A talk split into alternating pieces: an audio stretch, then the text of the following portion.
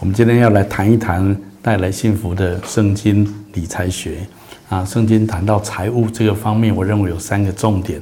第一个就是我们要殷勤的来工作，工作是上帝创造人的时候设计人要参与的一件事情。神自己工作创造天地六天，最后一天他也创造人，他也把他所造的托付给人。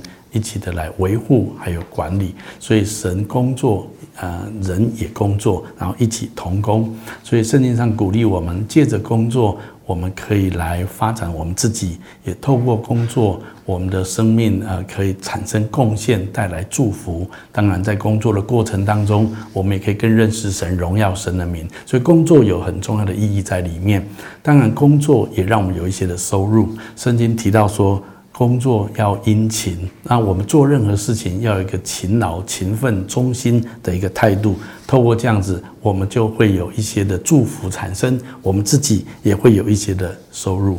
其实圣经很鼓励人殷勤的工作。圣经说，当我们殷勤工作的时候，我们会有逐渐有一些收入，我们也会呃被提升，这些东西都是有。所以圣经并没有反对一个人呃拥有资财，因为他认真的工作之后，慢慢的致富。其实这些东西都是圣经的祝福。圣经只是提醒我们不要贪财，好像为为了金钱而汲汲营营的去赚取或工作，这样子一种态度，因为贪财就好像拜偶像一样。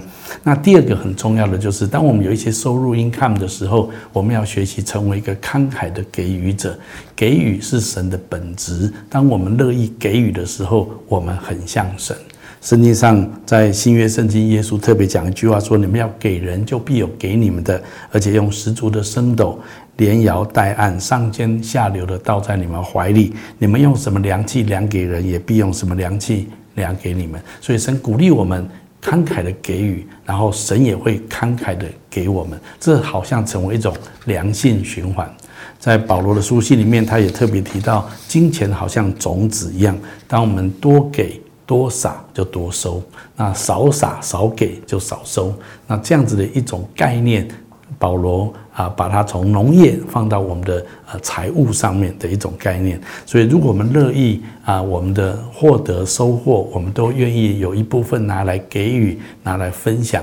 那么，就好像种子撒出去，下一波的季节我们会丰收更多。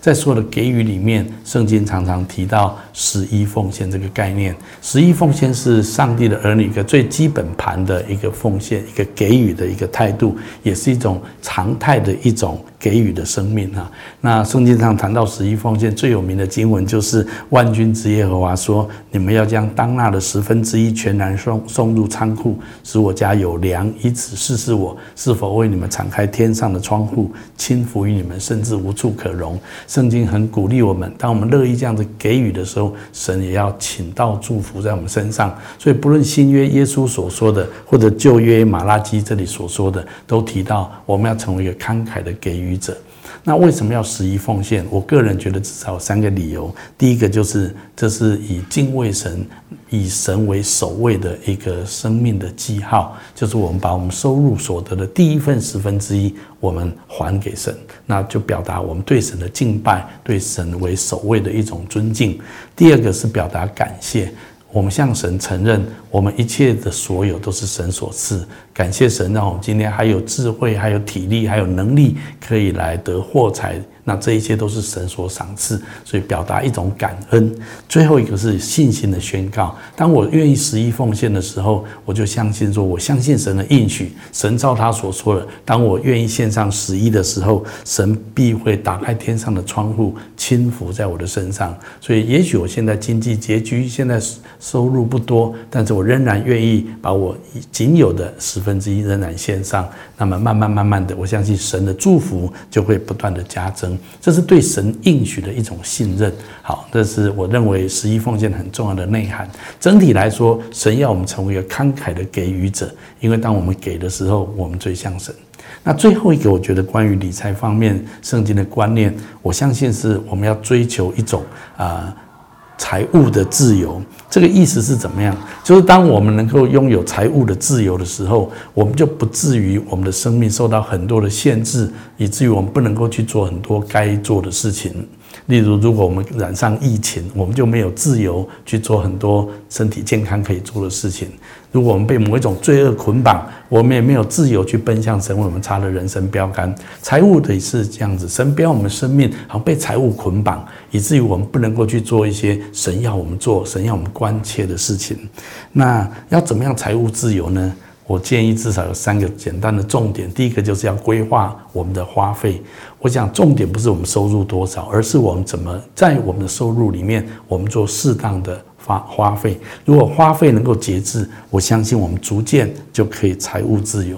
第二个要感到知足满足，我们要常常感恩知足，为我们所拥有的来感谢，而不是一直羡慕那些好像比我们更多更有钱的人，好像要追逐金钱这样子。我们以所有的为满足，这也会很帮助我们在财务上自由。在财务自由，认为最重要、最核心的是我们对神要有信心。耶稣曾经说：“啊，你们不要问担心说吃什么、喝什么、穿什么啊，这些事是。”不信的外邦人所求的，你们的天父知道你们需要这些东西。那他耶稣说，你们要先求神的国和神的义，先追求上帝主权的实现，追求上帝的旨意的落实。那么这样子，他就会把一切我们所需要的都供应给我们。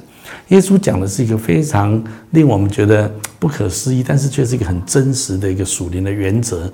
当我们愿意以神的国为优先，以遵行神的旨意为优先，耶稣应许我们，神要供应我们生活一切所需。所以，当我们专注在那一些更值得注意的一些事情上，例如神的国度的拓展、福音的广传、神的公义、神的爱、神的恩典、神的怜悯，有没有借着我们的生命彰显出来？这一些都。比金钱更重要。当我们追求这些东东西的时候，耶稣说：“神也要供应我们生活一切所需。”其实，成为一个属神的人，那么在财务上面，我们如何看待是非常重要的。我求主帮助我们，让我们成为一个愿意认真殷勤工作的人。我们愿意把我们的所得慷慨的来分享跟给予。我们更愿意追求一种财务的自由。我们凭着信心回应神的呼召。追追求神的公义、神的圣洁，追求神的旨意成就在我们身上，神会把一切我们所需用的都来供应我们。我相信，当我们这样子来行的时候，我们会是一个最幸福、最快乐的人。让我们一起来